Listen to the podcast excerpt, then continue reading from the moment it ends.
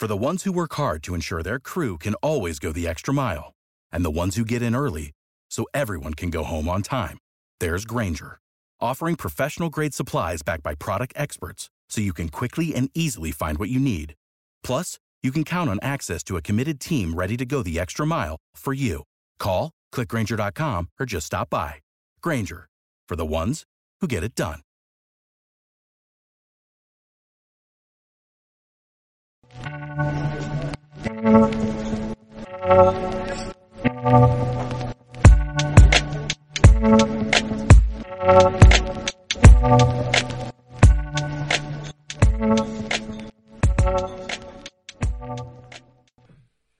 Bienvenidos a un nuevo episodio de No es otro podcast de fútbol.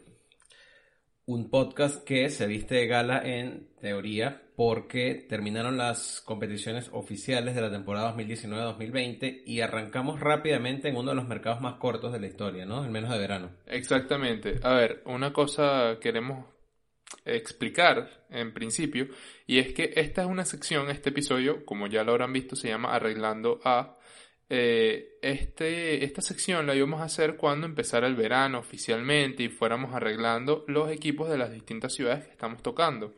Pasa que al acortarse tanto el calendario, tuvimos que tomar la decisión de soltar todos estos episodios seguidos. Por eso vieron en el episodio Para que fans. es para fans, vieron el- la primera versión que fue Arreglando Manchester. Que por cierto, si no se han suscrito, es el momento, porque vamos a empezar a subir más y más contenido. Probablemente agreguemos más episodios. Exactamente, entonces, este, en este episodio vamos a tocar eh, la ciudad londinense, vamos a hablar de los equipos de dicha ciudad, los grandes por lo menos, Así es. Antes porque de hecho Londres tiene muchos equipos, pero Correcto. pocos. Vamos a tocar los, los del Big Six, básicamente. Exacto. Ahora, antes de entrar en eso, recuerden arroba podcast de fútbol en Instagram, arroba fútbol guion bajo podcast en Twitter.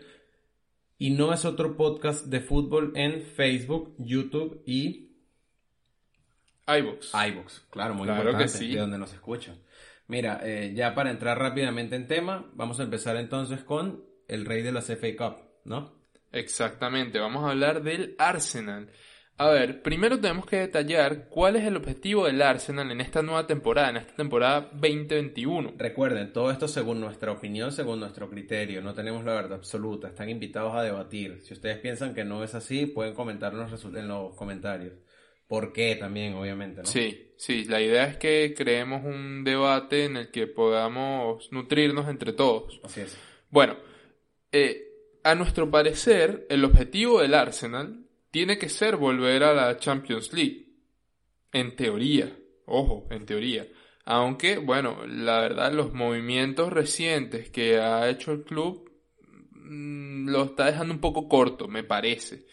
Eh, a ver, está manteniendo en plantilla algunos jugadores que vendrían siendo un poco descartes de rivales directos. Directamente son descartes. Sí, por ejemplo, estamos eh, aquí estamos hablando de David Luiz y de William.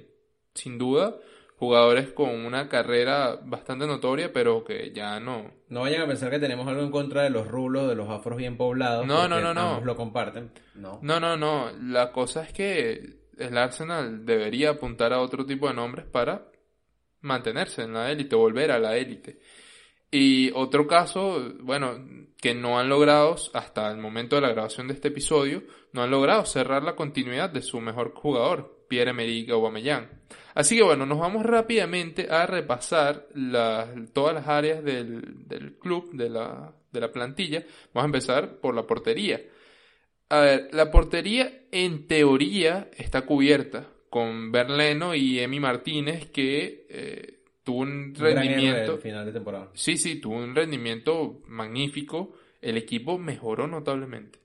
No sé si, no sé si directamente eh, se sintieron más seguros con, con Emi Martínez o también fue la combinación de que eh, Arteta ya tuvo más, minu- más, más tiempo para, para ensamblar su idea. Sabes que no, no recuerdo, también eso es por un tema de confianza. No sé si todo es mérito de, de Emi Martínez o también un poco de mérito de Leno, por, de mérito de Leno, porque en su momento, no recuerdo si fue esta temporada o la anterior, se contabilizaron los errores y Emi Martínez es como que en- está en el top 3, si no es el que más errores ha cometido en su posición en las temporadas europeas. O sea, han, han habido goles por fallos de él. Y es Claro. él el que, el que ha sido eso. Que ojo, soy muy de Leno desde su etapa en el Leverkusen, porque bueno, el Leverkusen es mi equipo en Alemania, pero cuidado porque eh, creo que también tiene que ver con eso, con un poco de una falta de confianza. Bueno, la cosa es que, como les digo, en teoría, este, es- en esta posición estaría cubierta, pero lo cierto es que ese rendimiento que ha dado Emi Martínez ha propiciado que, eh, al parecer, no quiera seguir siendo suplente. De hecho, ya dio declaraciones en las que dijo que si no iba a ser suplente, si iba a ser suplente, prefería salir a otro club. Estos porteritos, ¿vale? Ganan un título y ya se quieren hacer Bueno. un- el puesto en el... La, la cosa es que entonces ahora Arteta tiene un, un problema, entre comillas. Un problema... de- Bendito de- problema, como Bendito problema, claro que sí, exacto. Porque, a ver, mantienes a Leno, que es una inversión fuerte del club, se pagaron eh, alrededor de 30 millones de euros hace un par de, un par de años, o le das continuidad a Emi Martínez, que te dio un buen rendimiento, la verdad es que te dio un buen rendimiento.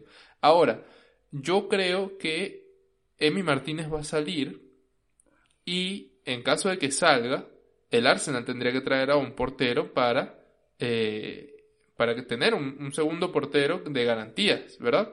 Entonces, aquí las opciones que me parece que el club manejaría, ya que normalmente al Arsenal le gusta traer jugadores de sus rivales de patio, me parece que podrían fijarse en Gazaniga del Tottenham. Porque, a ver, Gazaniga, si bien tuvo algunos minutos esta temporada por Sí. la lesión de Lloris, Fue un caso similar al de Sí, Emi Martínez. exactamente, un caso similar al de Emi Martínez, ambos argentinos, de hecho. Eh, el Tottenham reforzó la portería, se trajo a Joe Hart, se habla de que van a renovar a Lloris, entonces parece que Gazzaniga podría salir. Quizá podrían intentar traerlo. Otras opciones sería ver en el West Ham, que actualmente tiene cuatro porteros en su plantilla. Entonces podrían intentar traerse a Roberto, el español, que no cuenta, ya lo mandaron cedido a mitad de temporada a la vez. Y, y una última opción podría ser mirar a los descendidos, que eso es algo que, ojo, la mayoría de los equipos lo van a hacer esta temporada, Sí. ver a los descendidos, porque en un mercado tan difícil como este, ver a las gangas de segunda división va a ser importante. Y me refiero aquí a Tim Krul del Norwich, un portero bastante interesante, Que también tiene cierta edad. también tiene cierta edad.